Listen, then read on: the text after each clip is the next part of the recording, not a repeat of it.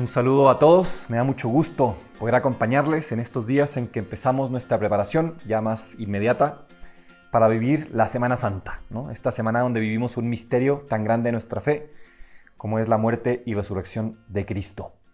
La idea es que esta semana, que será la que yo les acompañaré, luego les acompañarán otras personas, podamos ir haciendo algunas reflexiones del Evangelio que nos ayuden a la oración han recibido también algunos contenidos de algún santo que nos va a acompañar. Esta semana en concreto vamos a pedirle especialmente su intercesión a San Juan Pablo II para que nos acompañe.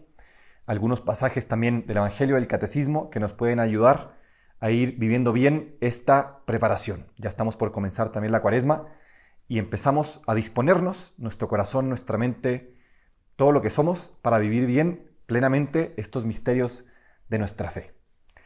Hoy, lunes, vamos a reflexionar en el Evangelio según San Marcos, capítulo 10, versículos del 17 al 27. Dice lo siguiente.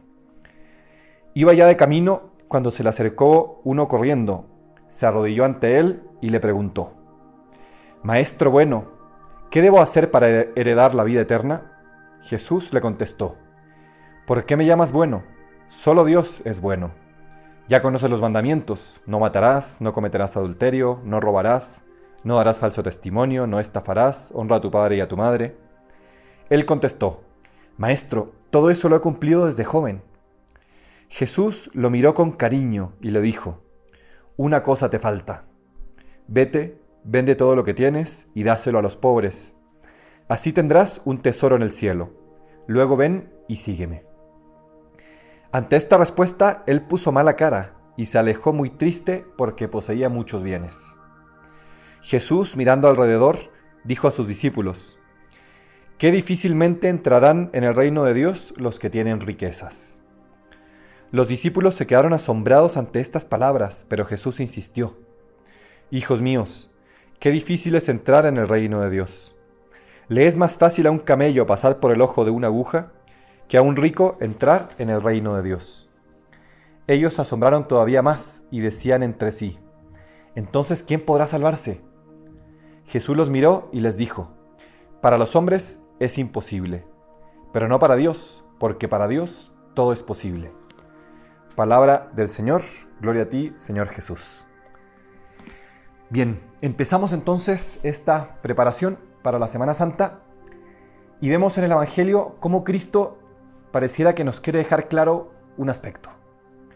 Todos aquí probablemente queremos, pues sí, seguir a Jesús, queremos ser sus discípulos, ser sus hijos plenamente, y de alguna forma nos podemos identificar con esta frase del aquí estoy.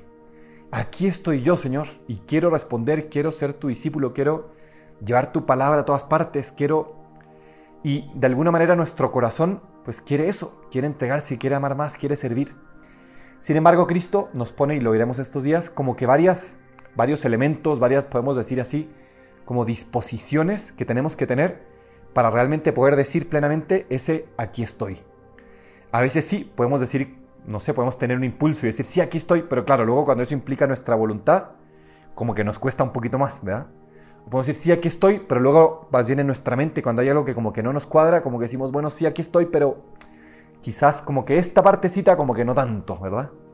O en nuestro corazón y cuando tenemos que identificarnos con esa sensibilidad de Cristo, por ejemplo, hacia los pobres, hacia la gente necesitada, como que decimos, bueno, sí Señor, yo te sigo, pero, pero igual y no, no, me identifico tanto con tu corazón, con tus sentimientos, ¿no? Y la intención entonces es poder identificarnos plenamente y que ese decir, aquí estoy, sea pleno, sea con todo lo que somos como persona.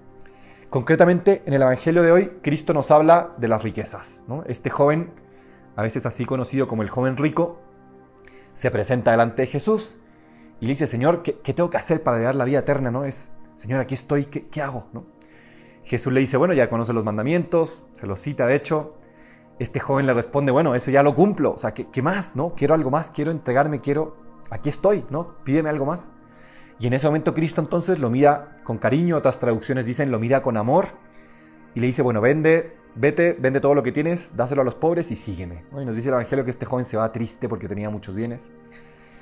Y entonces pareciera que el Evangelio nos quiere dejar claro que la primera condición para poder seguir a Cristo, para poder responder a su llamado, para poder decir plenamente, aquí estoy, es precisamente el desprendimiento.